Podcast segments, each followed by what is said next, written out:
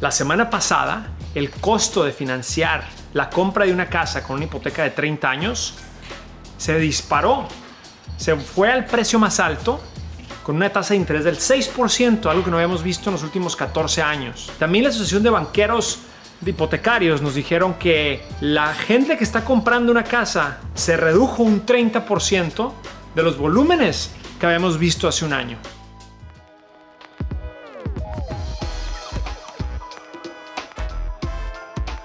Bienvenido a Hábitos Financieros, un podcast en donde Carlos García, el experto en inversiones y presidente de FinHabits, tocará temas que te ayudarán a manejar tus finanzas, invertir en la bolsa y prepararte para tu futuro de una manera inteligente, práctica y eficaz.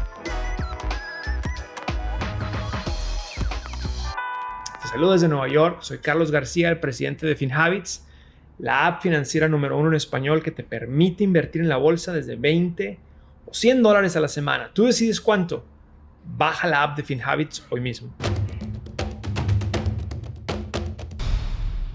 ¿Qué puedes hacer tú en el caso de que estés en el mercado comprando o vendiendo una casa? Pues bueno, primero hablemos de los números, que son muy importantes. En el cuarto trimestre del 2020, el precio medio mensual de comprar o rentar una casa era igual, eran 1.200 dólares. ¿Ok? O sea que era el mismo costo mensual. Pero ¿qué ha pasado al día de hoy? Bueno, el costo de rentar una casa se ha incrementado un 10%. Las rentas están subiendo, pero el costo de financiar una casa se ha incrementado más. Y esto quiere decir que tu costo mensual ahora es un 60% más alto. Y bueno, esto tiene un impacto muy, muy, muy fuerte. ¿Y por qué es que el, precio de la hipoteca o el, el de financiar una casa subió tanto? Simplemente es explicado eso porque las tasas de interés, la Reserva Federal ha aumentado las tasas de interés del país y estas tasas de interés han impactado las tasas de interés de las hipotecas. Entonces, aquí lo importante es entender que si tú estás en el mercado y has estado queriendo comprar una casa y empezaste en enero del 2022, pues has tenido que luchar contra la corriente. ¿Por qué? Porque cada vez que vas a ver tu estimado, el precio mensual está aumentando y aumentando y aumentando. Y la pregunta que yo quiero hacerte y lo que tú tienes que preguntar, lo que tienes que tú responder aquí y hacerlo en familia es si tiene sentido el estar comprando una casa ahorita, ya que ha aumentado un 60% de hace dos años. ¿Y qué, ¿Y qué es lo que tenemos aquí? Tenemos una situación donde quizá es mejor rentar, aunque el precio de la renta también subió, es mejor rentar y tener la flexibilidad de analizar los mercados y conocer bien tu presupuesto y ver cuándo es el mejor momento de comprar. Esto es importante también y hay que recordar que también mucha gente compró una casa en el 2018, 2019 y les ha ido muy bien. ¿Por qué? Porque el precio de la casa se ha apreciado y apreciado y apreciado. Yo no estoy diciendo que los precios para estas personas, yo no estoy diciendo que los precios deben de bajar. Pues uno nunca quiere ver que el precio de su activo baje. Pero lo que sí estoy pensando es que con la tasa de interés tan alta, vamos a empezar a ver una desaceleración y va a empezar a cambiar el juego. Ahorita sigue siendo un mercado de vendedores. Si tú estás vendiendo, pues tienes más poder de negociación.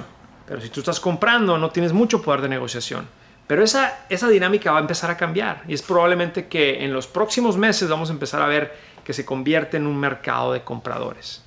Cuando esto suceda, quiere decir que pues va a haber se va a desbalancear lo que es la oferta y la demanda y quizá en ese momento empecemos a ver una desaceleración de los precios de las casas.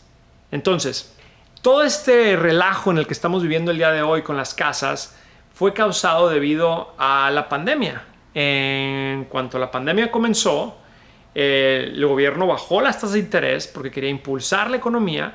Eso hizo que la, el costo de financiamiento bajara de una manera exagerada y se volviera muy barato el estar financiando una casa.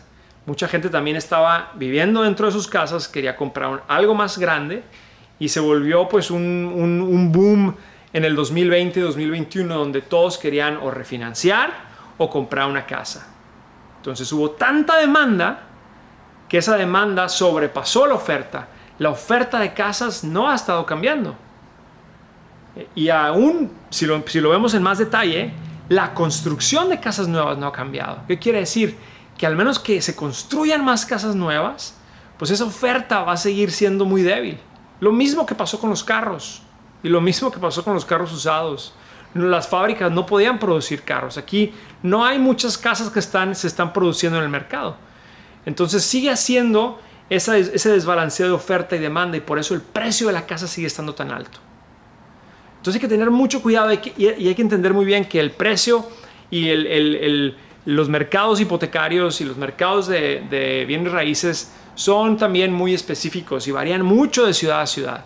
Yo estoy generalizando aquí, estoy dando lo que viene siendo la parte nacional, ¿no? pero varía mucho de ciudad a ciudad y varía mucho también dentro de la ciudad, eh, de diferentes áreas de la ciudad. Entonces hay que tener mucho cuidado con generalizaciones y tú, y tú que vives en la ciudad estar fijándote muy bien dónde, tú quieres comprar y cómo estar monitoreando sus precios. Ahora, algo que, que creo que es también muy importante es entender que la compra de esta casa es quizá la compra más grande que vas a hacer en tu vida. Esto representa una inversión muy grande para ti y es una compra de un activo ilíquido. Nosotros los inversionistas aquí en FinHabits sabemos que las inversiones de la bolsa, lo que hacemos con FinHabits es estar comprando activos líquidos. Tú puedes comprar y vender. Por eso siempre cuando recomendamos a la gente empezar a invertir, le decimos, piensa a largo plazo, pero ojo, no hay plazo, ¿no? Si tú quieres, no te gustó, en dos semanas, tres semanas, tú puedes retirar tu dinero. La idea es estar pensando a largo plazo. En las casas es lo mismo, hay que pensar a largo plazo, pero aquí no hay liquidez, no es tan fácil entrar y salir. Entonces es muy, muy importante tener paciencia y es muy importante hacer una decisión adecuada y esa decisión la tienes que hacer de forma racional. Eso es bien importante. Entonces no hay que apresurarse. No te apresures a comprar la casa. Si ahorita no necesitas comprar, a lo mejor te conviene mejor rentar. Y lo que diría yo es, lo más importante es entender tu presupuesto. Tenemos muchos videos, tenemos muchos podcasts donde hablamos de cómo crear un presupuesto y hablamos de los errores que uno comete al comprar una casa. Te recomiendo que los veas y que los escuches. Y bueno, muchas gracias. Si te gusta este podcast, por favor, eh, suscríbete y compártelo con tus amigos. Y nos vemos a la próxima. Gracias.